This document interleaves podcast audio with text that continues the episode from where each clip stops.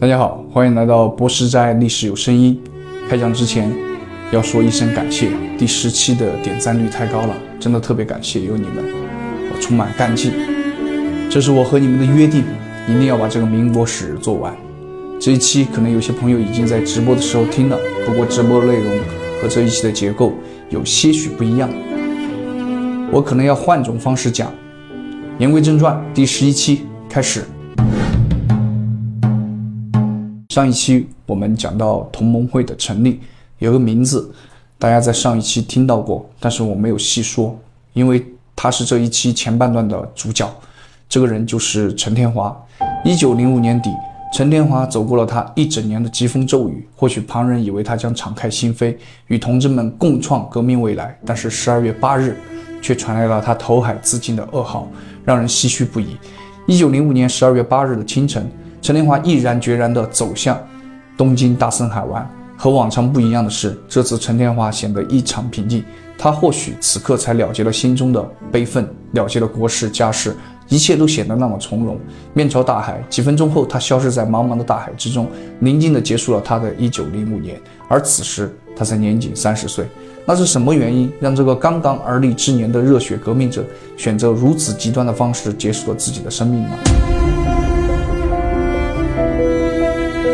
一些作者常说，陈天华是因为日本取缔规则风波，悲愤中国人的陋习和缺陷，而以思想唤醒、劝诫当时的国人务必正视这些缺点而加以改变。但是我们毕竟标榜自己是详尽民国史的讲解者，肯定不能这样浅尝辄止。并且陈天华在遗书绝命词中，他极为理智冷静地表示：鄙人死后取缔问题可了则了，切勿固执。可以看出，取缔规则的风波，并非陈天华赴死的真正原因。我们还是要从陈天华的身世说起。陈天华的老家在湖南省新化县，他出生在一个非常贫困的家庭。十岁时，他的母亲就在贫病交加中去世，此后与父亲相依为命。小小年纪的他，不得不在乡间提篮叫卖，帮人放牛。所以早期陈天华没有接受过系统的教育，这也导致他的文章中常常有错别字。他的好友徐佛苏描述他：终日如怨如慕，其言论终日如泣如诉。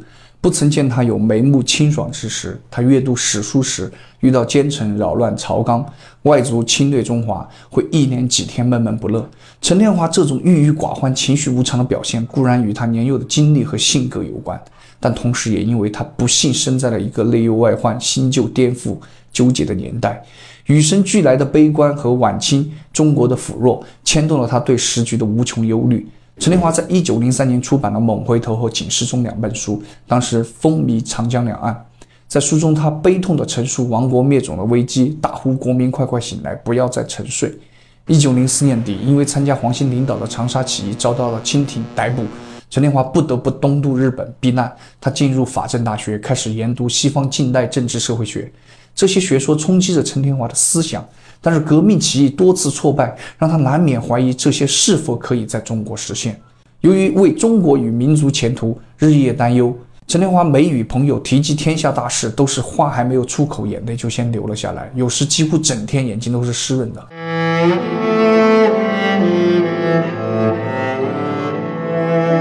一九零五年初，陈天华去横滨拜见了梁启超，这个过去被他斥责为最亲最贱的改良派领袖。此后，两人多次互通书信。也正是这一年，是陈天华思想冲突最激烈的一年。他的民主共和理念逐渐走向成熟理性，而他的悲观失望却无法排解。与梁启超会面，梁的改良主义和国家主义显然影响了陈天华。他在不久后就写成了要求救亡意见书。这个背景我们上一期说过。这篇意见书啊，要求满清政府实施宪政，救亡图存。同时，陈天华还决定身体力行，亲自前往北京上书。当时在留日学生中引起了轩然大波。但是陈天华可是革命派的人啊，革命派怎么允许他能做出这样的行动呢？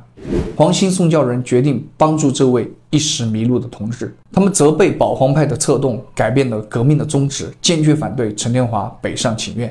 但是哪有那么容易？自一九零四年日俄战争爆发后，日本接连胜利。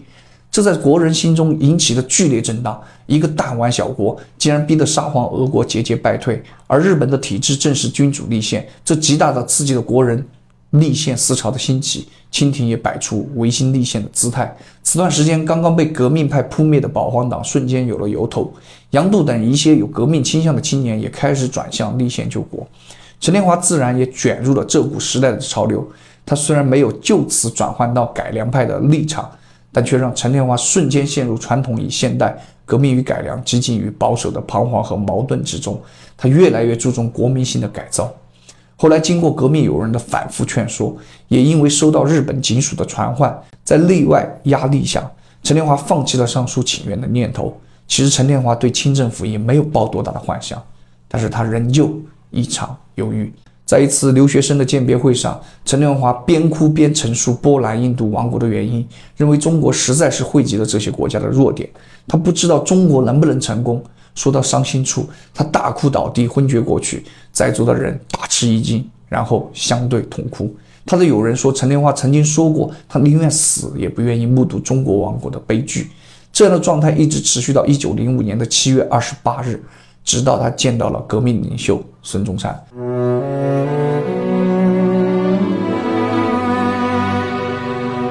陈天华由衷的钦佩孙中山。陈天华赞他是中国四万万人的代表，是中国英雄中的英雄。陈天华在与孙中山见面后，绝望的心情为之一振，并决心追随孙中山，帮助孙中山发起成立同盟会。他积极参与草拟会章，几乎天天和黄兴一起前往孙中山的驻地，共同研讨革命问题。陈天华似乎变了一个人，整天意气风发，与之前判若两人。他再度被磅礴新生的革命气象所感动，但是历史往往喜欢捉弄人。陈天华民主共和的思考。达到巅峰之际，他的生命却因为一个偶发事件走向终结。这次事件就是中国留日学生反对日本政府颁布的限制中国留学生的取缔规则的斗争。但是在我看来，这不是一个偶发事件。我在前几期就说过，清政府必然会发动一切外交手段管控这群留学生，特别是孙中山建立同盟会后，在留日学生中大肆招募会员。驻日公使杨叔已经多次向清廷汇报，革命派的这一行动已经有动摇清政府统治的迹象。清政府出手管控留学生是必然趋势，也是满清政府统治者必须遏制的现象。一九零五年十月二日，在清政府多次的要求下，日本文部省颁布了关于。立清国人入学之公私立学校规则，俗称取缔规则。这些规则对中国留日学生进行了严厉的限制，不得招收被其他学校认为信心不良、勒令退学的学生。中国留学生入学转学必须经过清朝驻日公使的介绍和承认，约束了留日学生参加反清运动的活动。规则一颁布，瞬间遭到了留日学生的强烈反对。他们认为这是清廷勾结日本压制留学生的借口。留日学生总干事。杨度出面向驻日公使杨叔呈递上书，要求修改。十二月五日，留日学生三百多人聚会，决议联合罢课，反对取缔规则的风潮越来越激烈。但是，留日学生们内部并不统一，存在着局部修改和全部废除的两种意见。陈天华起初对此尚能保持冷静，他认为虽然规则夺取了留日学生的自由，但同时也认为日本政府对其本国教育秩序进行规范，无可指责。他不赞成罢课这样的群体活动，担心学生不能统一行动，一人口实，还拒绝了宋教仁约其撰写文章支持学生运动的要求。当然，另一面他又深深地被这些学生所感染。不出所料，陈天华的担忧果然出现了。留学生内部的讨论越来越激烈，激进派和温和派的意见存在巨大分歧，不可调和。留学生内部的意见越来越混乱，行动越来越散漫。杨度不再出面。当时肄业日本实践女校的秋瑾无奈的痛哭一场，痛斥国人办事虎头蛇尾，表示从此不愿意再与学生共事了。留学生的行动素质越来越低下，但是大规模的抗议行动仍在进行中。十二月七日，《朝日新闻》报道，东京市内各校之清国留学生八千六百余人集体罢课。评论道：“此盖由于清国留学生对文部省命令之解释过于偏狭而生不满，以及清国人。”特有之放纵卑劣性情所促成，唯其团结之力则颇为薄弱。正是这一篇报道，瞬间击碎了原本强装振奋的陈天华。朝日新闻对中国人的轻蔑言辞，极大地刺激了陈天华的神经。但这又并非空穴来风。悲观愤懑的陈天华当天就写下了著名的绝命词，希望以死劝诫国人坚韧奉公，力学爱国。陈天华逝世后，留日学生中的激烈分子纷纷回国，有人甚至发起成立敢死会，要求留日学生全体归国，指责持反对意见的留学生是狗类，要求以一死命换一狗头。而此时的孙中山却被这种思潮震惊，他极为担心形势进一步发展。如果同盟会的会员大批回国，很有可能被清廷一网打尽。于是他致电提醒朱自信、胡汉民、陈嘉诚、汪精卫等人，于十二月二十四日组织维持留学生界的统治会，主张回校上课。但是革命派的内部也并不统一啊。胡英、宋教仁、孙武等人组织联合会，号召罢课归国。直到一九零六年的一月十一日，留学生集体协商，多数人赞成复课。一场风波才得以平息。这一年的春天，陈天华的灵柩被运回到上海，而在灵柩刚到上海不久，另一位同盟会成员也坚决赴死了。他在四月六日，也有一说是三月七日，走到黄浦江边，一头扎了进去，以死证明。这个人叫姚红叶。姚红叶是激进派，一九零六年反对取缔规则，毅然回国，在上海与秋瑾。于右任创办了中国公学，但是因为经费困难，又遭到流言蜚语，决定投河以证自己的清白。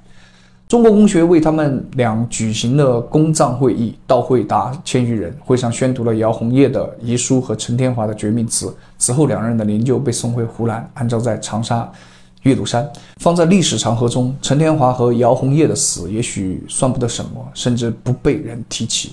但是放在当时的历史背景下，却折射出革命派内部的不团结，以及革命派和改良派的激烈斗争。时间回到几个月前，一九零五年十一月二十六日，在黄兴的主张下，同盟会《民报》创刊。在刊发词中，孙中山首次提出三民主义。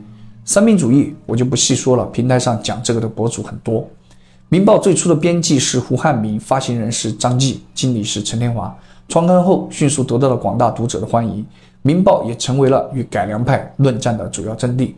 一九零六年六月二十九日，章太炎出狱，孙中山亲自派人到上海迎接。七月七日，章太炎加入同盟会，便由他主持《民报》。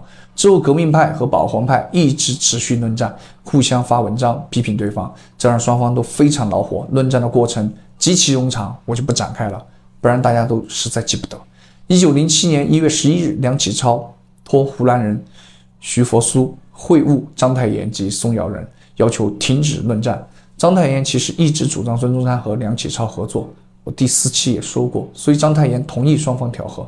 但是此时的孙中山心态变了，特别是一九零三年回到檀香山后，看到梁启超嫁接了他的革命小叔后，完全不信任梁启超。孙中山、黄兴、胡汉民则不同意与保皇派调和。这年十二月，章太炎因为头痛病和同盟会的内部矛盾，辞去了《民报》编辑职务。一九零八年十月，《民报》出版二十四期后，被日本政府勒令停刊。章太炎亲自上法庭与法官辩论，但是法官依旧判令禁止出版，并处罚金一百一十五元。由于章太炎无钱缴纳，便被日本警察署扣留，后改为拘役一百一十五天。宫保全等得知后啊，和鲁迅商量挪用一部分书的印刷经费，才把章太炎救了出来。一九零九年冬，汪精卫受命秘密在日本复刊，此事引起了章太炎的强烈不满，加剧了同盟会的内部矛盾。这个我后面几期讲。但是复刊后的《民报》仅仅发行了两期。其实除《民报》外啊，这一时期新出现的革命刊物层出不穷，但每个报刊都有自己的一些新主张。说好听点，这是丰富了革命的理论；说不好听点，这其实又反映出革命派的内部不团结、不统一。至此，革命走到了非常关键的时刻。虽然同盟会看似统一了各个小革命组织，但却从种种事件反映出同盟会太松散，小团体太多。陈天华的死也只是震惊一时，并未使革命团体迅速拧成一股绳。之后，同盟会的组织起义和内部斗争的演变将会更加激烈。欢迎大家继续关注、点赞，并且转发给感兴趣的小伙伴们，谢谢你们的一路陪伴。最后，我想用陈天华的绝命词中的一段话来结束这一期：敌人智行薄弱，不能大有所作为，将来之处唯有两途：其一，则做书报以警示；其二，则遇有可死之机会，则死之。